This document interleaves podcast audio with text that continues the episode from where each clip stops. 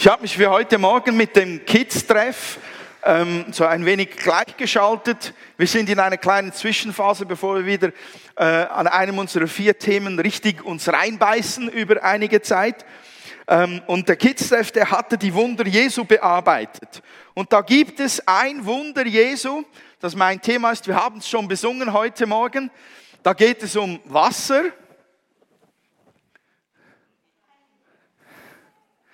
Wird zu Wein. Genau. Wer hat gelacht? Also ich denke, es war einiges los, als Wasser zu Wein wurde. Und es war auch tatsächlich so, dass einige gelacht haben, als das geschehen war. Ähm, es ist das offiziell erste Wunder, das uns die Bibel beschrieben hat. Und ähm, Jetzt, Johnny, es ist so, dass gar keine einzige Folie funktioniert. Oh mein Gott. Jetzt müsst ihr tatsächlich, wenn ihr eine Bibel habt, die hervorkramen oder euer iPad oder äh, Smartphone, wenn ihr mitlesen möchtet. Ansonsten dürft ihr einfach meiner hochdeutsch gesalbten Schweizer Stimme zuhören. Ich möchte nämlich ähm, die Geschichte lesen aus Johannesevangelium Kapitel 2 vom Vers 1 bis 7. Und ähm, meine Übersetzung ist eine neue, Neues Leben Übersetzung. Ähm, Johannes 2, 1 bis 7. Sonst haben wir das jeweils hier vorne eingeblendet über Folie, aber heute Morgen dürfen wir mitlesen. Am übernächsten Tag war die Mutter von Jesus bei einer Hochzeitsfeier in Kana, einem Dorf in Galiläa. Auch Jesus und seine Jünger waren zu der Feier eingeladen. Während des Festes ging der Wein aus und die Mutter von Jesus machte ihn darauf aufmerksam.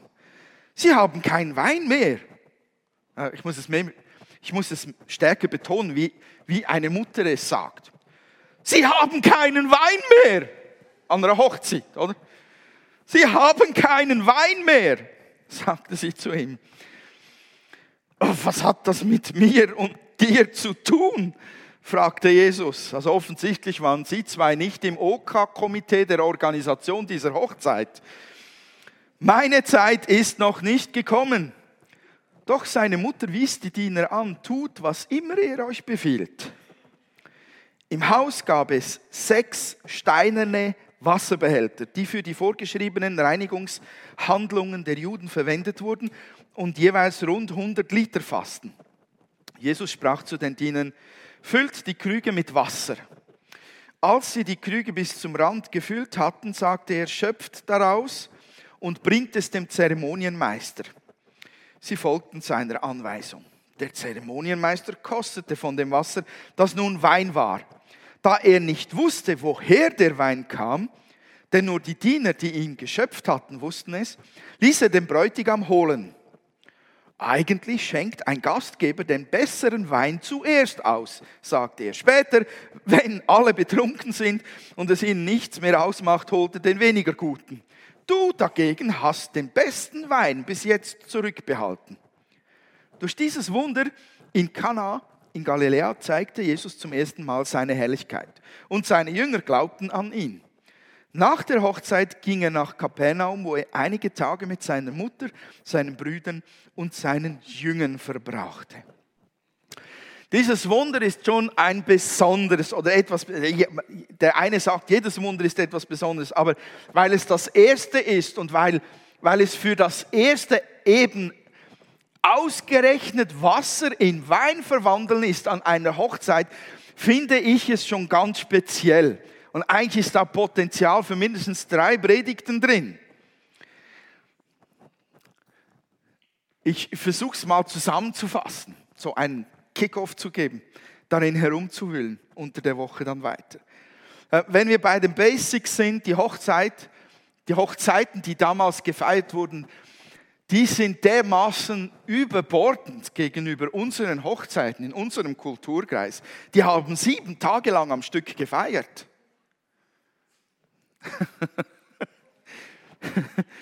Abends wurde gegessen und dann wurde bis in die Nacht hinein getanzt. So schade, ich habe ein, ein Foto ah, einer jüdischen Hochzeit dabei. ähm, auf, auf der Folie. Schade, dass das jetzt nicht geht. Da, und jeden Tag kamen neue Gäste hinzu, ein Teil ging auch wieder, aber das war ein ständiges Kommen und Gehen. Also ein wahrer Organisationsalbtraum für, für alle Brautpaare eigentlich, weil man nie genau wusste, wie viele kommen jetzt heute, wie viele sind heute Nacht noch da, was muss an Essen bereitgestellt werden und an Getränken. Und also ich weiß nicht, wie viele von euch schon mal eine Hochzeit versucht haben zu organisieren. Die durchschnittliche Schweizer, äh, das durchschnittliche Schweizer Ehepaar gibt heute 30.000 bis 40.000 Schweizer Franken für eine Hochzeit aus. Ja, da gehen die Augsbrauen nach oben. Zu meiner Zeit waren es so vielleicht 5.000, 6.000. Ähm, jetzt stellt euch das vor, dass für eine Hochzeit, die an einem Wochenende stattfindet, bei uns in der Schweiz, und das hier hat eine Woche lang gedauert. Das ist ein wahrer Finanzalbtraum. Sehr schwer kalkulierbar, was da gegessen und getrunken wird. Jetzt sind wir in der Szene drin, dass äh, erst am dritten Tag eben Maria mit vier Söhnen hinzukam. Die sind dann plötzlich da. Und dann geht der Wein aus und wir wissen, was passiert. Maria spricht Jesus an. Und ich finde das schon spannend, dass Maria ihren, ihren Sohn Jesus anspricht, weil ähm, klingt nicht nach Getuschel, so wie der Wein ist denen ausgegangen. Schlecht organisiert. Nein, das, das klingt so, als ob sie tatsächlich jetzt von Jesus eine Lösung erwarten würde. Und das finde ich schon spannend. Also, wenn ich Maria anschaue, in dem Moment weiß ich, sie hat über viele Jahre, ähm, wo sie ihren Sohn aufwachsen sah, immer seine Bestimmung vor Augen gehabt. Das ist Gottes Sohn. Das ist der Messias. Also von ihm kann sie ja tatsächlich in diesem Moment etwas erwarten. Und jetzt gibt es diese Reaktion von Jesus, die uns vielleicht etwas Probleme bereitet weil wir finden, er ist ein wenig schroff. In einigen Bibeln wird es recht hart aus, ausgedrückt, was habe ich mit dir zu tun oder so, sagt Jesus. Wie erklären wir diese Reaktion von Jesus? Das ist relativ einfach. Es ist nicht beleidigend gemeint. Was habe ich mit dir oder was hat das mit dir und mir zu tun, dass die keinen Wein mehr haben? Ich glaube, Jesus macht in dem Moment einfach nur deutlich, wer über sein Handeln bestimmt. Also ausnahmsweise mal nichts Mami. Ist doch so, wenn Mama etwas sagt, dann folgen alle Söhne. Jetzt schaue ich da rüber. Ich kann aber auch hier hingucken, weil hier hat es auch lauter Söhne noch. Meine Mutter sagt mir regelmäßig, wenn sie sagt, fahr vorsichtig und ich, oh, Bami, sagt, du bist halt immer noch mein Bub. Okay, das ist sehr nett gemeint, das mit dem Buben. Schon eher ein ausgewachsener äh, Koloss, ja. Ähm, aber die Jungs hören auf ihre Mama, auch wenn sie es in einer Lebensphase nicht offiziell tun. Man hört doch immer wieder, wenn sie auswärts sind, sie hören auf die Mama. Und Jesus macht jetzt klar, dass Mama nicht bestimmt über sein Handeln. Jesus ist geistgeleitet, nicht fremdbestimmt. Das ist alles. Er macht einfach klar, wenn mein Vater zu mir spricht, durch den Heiligen Geist in mir, dann werde ich schon tun, was ich tun soll, auf Befehl oder auf Wunsch des Vaters. Ich glaube, das ist eine wesentliche Erklärung darauf, warum Jesus zu ihr so spricht. Wenn der Vater im Himmel sagt, jetzt, dann gilt es für Jesus zu reagieren und vorher nicht. Ich finde, ein ganz wesentlicher Punkt in dieser Geschichte ist bei diesem Wunder, was, was vom Herz Gottes zum Ausdruck kommt, das ist zum einen mal, Gott hat uns Menschen wirklich sehr gern. Dieses Wunder zeigt mir was vom Herzen Gottes. Weil, und, und auch von seinem Charakter, wie er zu uns Menschen steht. Egal, ob man ihn ernst nimmt und wirklich ihn anbetet und so weiter oder nicht. An dieser Hochzeit sind ganz viele unterschiedliche Menschen da. Die stehen auch in ihrer Gottesbeziehung an ganz unterschiedlichen Punkten. Da gibt es frommere und weniger fromme. Und da gibt es auch solche, die vielleicht gar nichts mit Gott groß zu tun haben wollen. Und an diese Hochzeit geht dann der Wein aus und da hinein tut Gott ein Wunder und sagt, ich will, dass die Wein haben. Lasst euch das mal so, lasst euch das mal ins Herz gehen. Der Vater im Himmel, im Heiligtum, in der Herrlichkeit, wo weder Zeit noch Raum eine Rolle spielen, guckt auf diese Hochzeit und sieht in dem Moment, sie haben keinen Wein mehr und sagt sich, ich will, dass die Wein haben. Ja, die einen sagen, wenn der Wein ausgeht, ja, schlechte Organisation, schlechter Gastgeber oder der hat halt nicht genug Kohle gebunkert für diese Hochzeit, jetzt ist das Geld schon weg, reicht nicht für mehr Wein oder können die nicht mal rechnen. Und man sagt sich vielleicht, ja, also ähm, Wein ist ja auch nicht das Wichtigste an einer Hochzeit, man kann auch ohne Wein schön feiern. Aber wisst ihr, jeder Gastgeber bei einer Hochzeit, der von etwas zu wenig hat, der schämt sich dafür.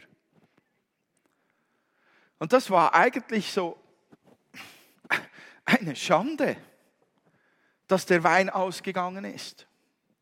Das war beschämend, zumindest für, die, für das Brautpaar.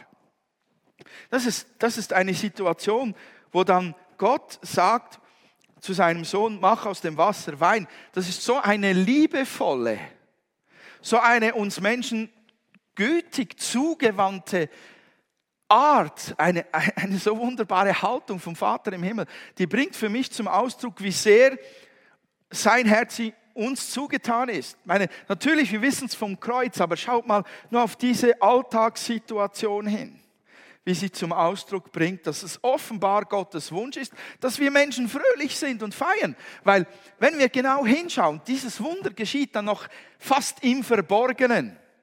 Nur die Diener wissen, was da gerade geschehen ist, weil sie das Wasser umgefüllt haben und zack war es Wein. Alle anderen scheinen davon gar nichts mitzubekommen. Also es ist so ein wunderbarer Ausdruck auch davon, wie, wie Gott über uns denkt und wie er mitten in unseren Alltag hineinwirken möchte und, und Wunder tun will. Es ist der Hammer. Und Gott stellt dann auch noch die Ehre des Bräutigams, des Brautpaares wieder her als klar wird, dass dieser den besten Wein bis zum Schluss aufbewahrt hat und nicht den billigen Fusel an die Betrunkenen verteilt hat. Sicher, es gibt größere Wunder, vielleicht, die an diesem Tag hätten geschehen können. Vielleicht war da eine Familie mit jemandem, der schwer krank ist und leidet zu Hause. Vielleicht war eine Familie da, die eigentlich in massivster Geldnot steckt. Aber Gott hat sich dieses Wunder an diesem Tag gewünscht für diese Hochzeitsgesellschaft die sollen fröhlich sein. Die sollen sich freuen. Die sollen tanzen. Die sollen lachen. Die sollen genießen. Was haben wir für einen guten Gott?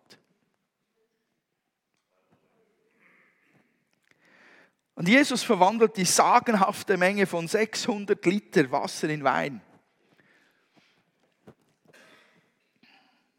Das bedeutet nicht, dass er sich ein Besäufnis wünscht. sondern dass Festfreude in Fülle da sein soll. Eine Qualität von Gott ist Freude. Und diese Freude will er in unserem Leben sehen.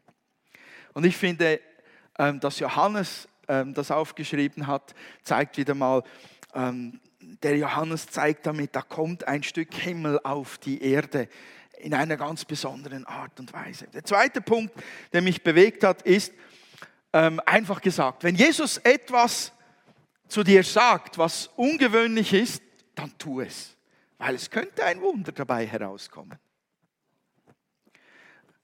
Wenn wir da hineingucken, dann sagt Jesus eigentlich den Dienern, dass sie das Waschwasser, das ähm, Reinigungswasser, mit dem man ein, ein Becken füllt, damit die Braut ähm, sich, sich baden, sich reinigen kann, dass dieses Wasser umgefüllt wird und gebraucht wird für ein Wunder. Es sagt den Dienern eigentlich, dass sie etwas tun sollen, was ungewöhnlich ist. Weil diese Wasserreserve ist für ein Becken, das eben ungefähr 450 bis, bis 600 Liter fasst, wo man dann sich eintauchen kann. Ähm, das Reinigungsritual damals war schon so, dass man ein Becken füllen musste, in dem man zumindest komplett untertauchen konnte, wenn man sich total hinkniete. Und jetzt wird mit diesem Wasser etwas ganz anderes gemacht als normalerweise. Und das ist ungewöhnlich.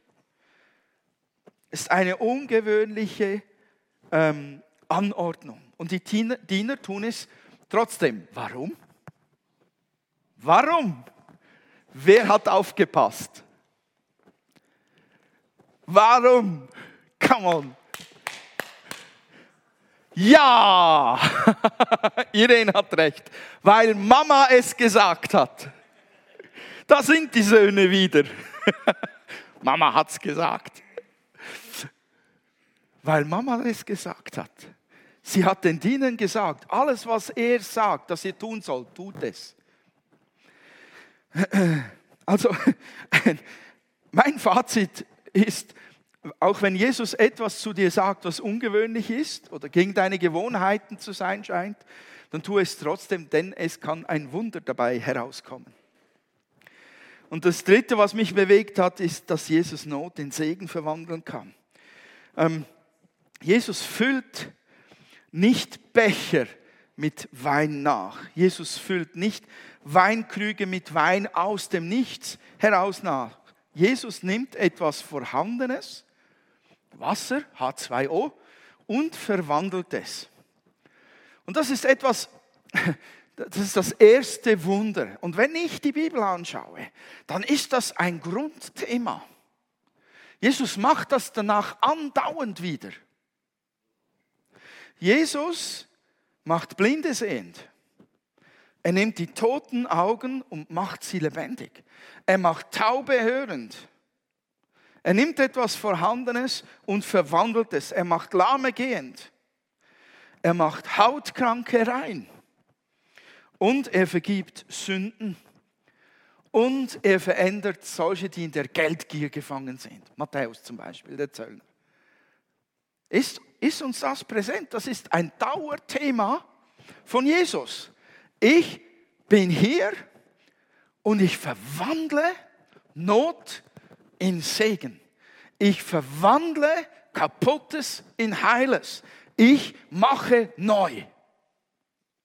Das macht Jesus andauernd, wenn seinem ganzen Weg ans Kreuz hin, wo er dann das vollkommen vollendet. Jesus ist gekommen, um eine Veränderung auszulösen. Er tut das auch dort, wo er scheinbar das Gesetz bricht. Er bringt auch ein neues Denken hinein in diese Gesellschaft. Es ist ganz spannend, wie viel das er verändert. Egal, wo ein Mensch drin feststeckt, Jesus ist fähig, es zu verändern, es zu verwandeln. Jesus hat gesagt, ich bin gekommen zu suchen und zu retten, was verloren ist. Veränderung. Verwandlung.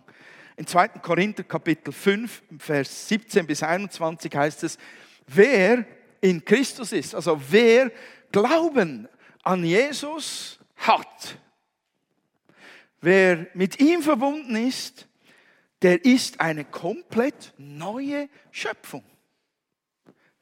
Totale Veränderung, totale Verwandlung.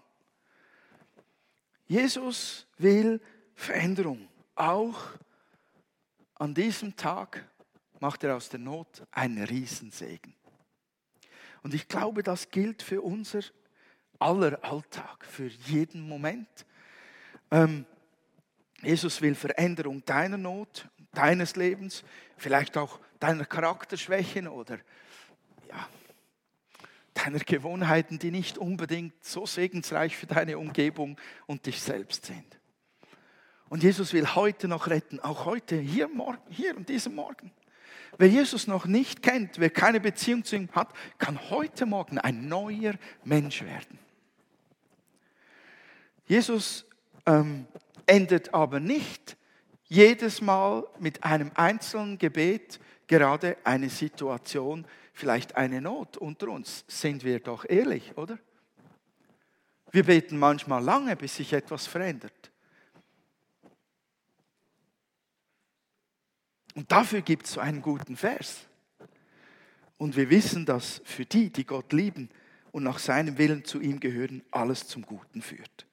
Römer 8, 28. Wenn man, wenn man dranbleiben muss und wenn sich etwas als zäher erweist, als das man meint und gehofft hat, dann kann man mitten in diesem Kampf, mitten in dieser Phase, wo ein Prozess länger dauert, bis, er, bis, bis es zur Verwandlung kommt, kann man sich daran orientieren und sagen, und ich weiß, mitten in diesem Kampf drin, weiß ich, dass jede Minute in diesem Prozess drin Gott das Ganze zu meinem Besten, zu meinem Segen, zu meinem Vorwärtskommen geschaffen hat.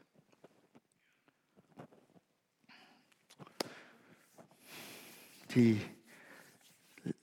letzten zwei, drei Gedanken die gehen natürlich in die Richtung, wo man jetzt noch mal 40 Minuten anhängen müsste.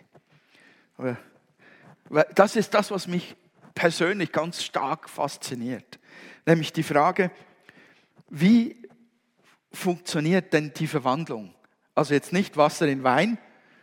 Äh, Physiker sind heute der Meinung, dass sie sagen, dass diese Verwandlung eher möglich ist als manches andere, weil man einfach Physik besser versteht heutzutage und so weiter. Also nicht Wasser in Wein, wie das funktioniert, genau diese Verwandlung finde ich nicht so spannend,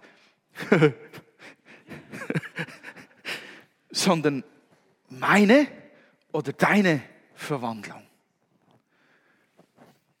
Wie wird die Kraft Jesu, diese Verwandlungskraft freigesetzt in unserem Leben? Ich finde, Punkt 1 muss sein, lade Jesus an deine Hochzeit ein. Also lade Jesus zu dir selbst ein. Weil ich weiß nicht, ob es euch aufgefallen ist, aber Jesus wurde eingeladen. Sonst war er danach immer unterwegs und ging, wohin ihn Gott leitet. Aber hier war er eingeladen. Und ich nehme mal an, der Bräutigam hat gar nicht gewusst, wen er dazu sich eingeladen hat. Denn Jesus hatte noch gar kein Wunder getan. Er war wahrscheinlich ein Verwandter irgendwo. Also lädt man ihn ein. Er hatte wohl ein paar Mitläufer mit sich. Aber in dem Moment haben sie geglaubt, steht in der Bibel. So, er hatte noch keine Wunder getan. Und es ist erstaunlich, wenn man Jesus also einlädt, dann kann tatsächlich Unmögliches geschehen.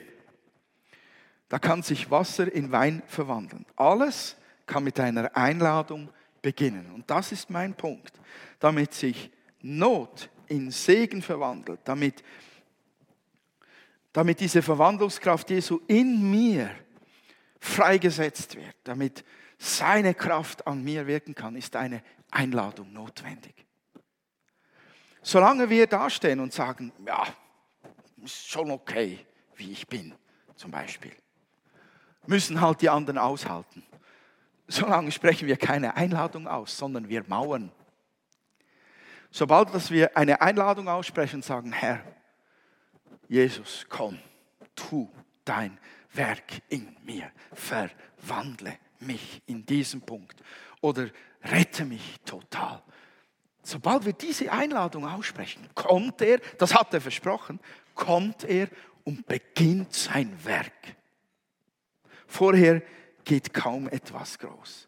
Der zweite Punkt ist, verbinde dich mit ihm wie eine Rebe mit dem Weinstock. Hm. Da sind wir wieder beim Weinthema. Jesus sagte, ich bin der Weinstock, ihr seid die Reben. Wer in mir bleibt und ich in ihm, der wird viel Frucht bringen, denn getrennt von mir könnte nichts tun. Johannes Evangelium, Kapitel 15, Vers 5. Also, ich weiß nicht, ob ihr einen, einen Rebgarten vor Augen habt. Meistens ist es einfach, weil wir haben ja hier in Uster gleich einen, wäre eine, ein Spaziergang heute wert, Richtung Burg zu marschieren. Wenn man, wenn man diese Weinstöcke anschaut und die Reben daran, dann guckt mal ganz genau hin. Ich würde behaupten, bei all den Tra Weintrauben, die da hängen, besteht eine hundertprozentige Verbindung zu dem fetten Weinstock. Und ich würde auch mit euch wetten, dass dort, wo Reben dranhängen, wo sie verbunden sind mit dem Weinstock, ist das ganze Ding im Boden drin noch verankert. Würde ich mal wetten. So eine Stutz oder zwei.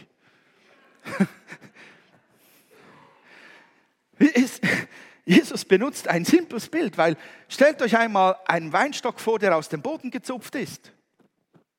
Wie lange kann der überleben? Warum kann er nicht überleben? Weil da kein Wasser ist und aus dem Boden keine Nährstoffe aufgezogen werden, die dann durch den Weinstock fließen hinein in die Reben. Tod. Wenn diese Verbindung fehlt, tot.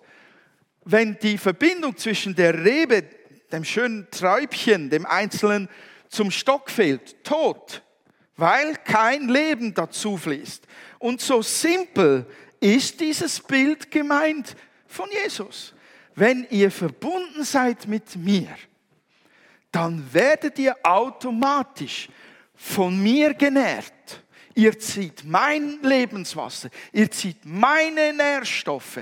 Himmel zieht ihr hoch und saugt auf und ich verwandle euch in etwas, das man ausquetschen kann. Und es ist sehr fein, wenn man es danach Wein, als Wein keltert. So, keine Angst, Jesus quetscht uns nicht aus, aber ich muss das Bild zu Ende sprechen. Es geht in diesem Bild um Gemeinschaft und nicht darum, dass man etwas tut. Man ist verbunden mit Jesus. Bist du verbunden mit Jesus? Ist das dein Alltag? Bist du an ihm dran? Nicht mit Tun zuerst, sondern mit deinem Herzen. Mit, mit, mit deiner Liebe, mit deinem Ausgerichtetsein, mit deinem Hunger. Bist du verbunden mit ihm? Oder ist da ein Schalterknopf, morgens um sieben geht's in die Bude, dann wird das mal ausgeschaltet, das Jesus-Ding, und abends um neun wird es wieder eingeschaltet. Wie sieht das aus?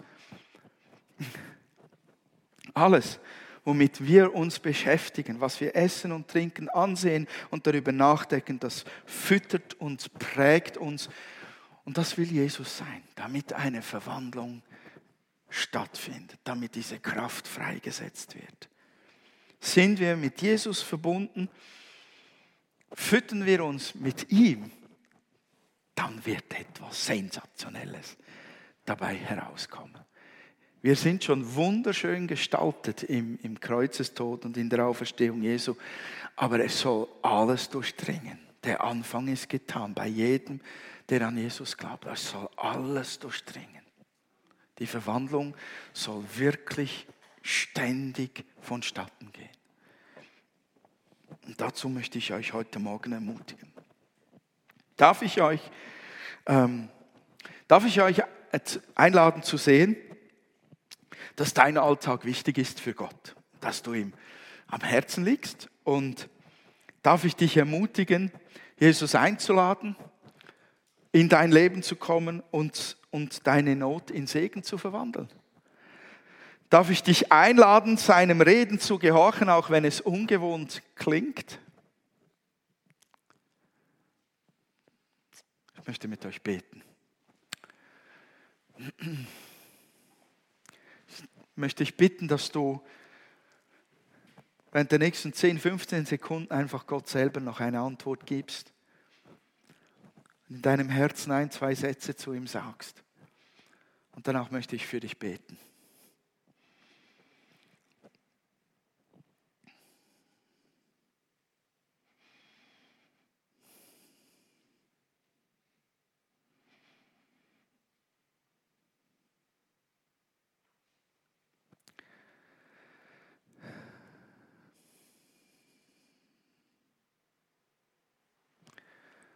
Vater im Himmel, wir danken dir für deinen wunderbaren Sohn, den du zu uns gesendet hast.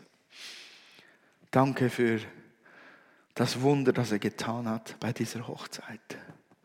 Danke dürfen wir es nachlesen und uns daran erfreuen. Und jetzt bitte ich dich für uns alle, Herr, dass du dein Wort in unseren Herzen tief verwurzelst, dass uns das nicht loslässt, dass du uns wirklich lieb hast und dass du wirklich auch unser Leben verändern kannst und willst.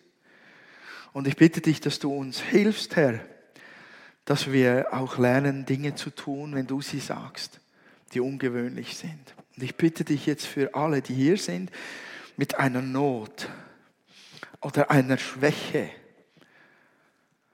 dass du das in Segen verwandelst. Dein Blut, das geflossen ist, dein gekreuzigter Leib, Jesus, hat das möglich gemacht.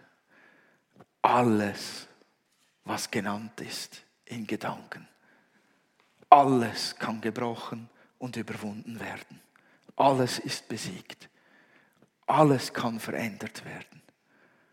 Ich bitte dich darum, dass du heute Morgen, Herr, dein Wunderwerk tust, startest oder weiterführst an den Herzen, die angesprochen sind. Danke für deinen Durchbruch, Herr. Danke für deine Verwandlung, Herr. Wir wollen essen, wir wollen trinken von deinem Tisch. Wir wollen mit dir verbunden sein. Wir wollen aus deiner Quelle ziehen, Herr. Präge unseren Alltag. Halte diese Verbindung heiß, Herr, zwischen dir und uns. Bewahre diese Verbindung. Ich danke dir dafür. Ich segne euch im Namen Jesu für diesen Prozess, für diesen Weg, den ihr geht. Amen. Amen.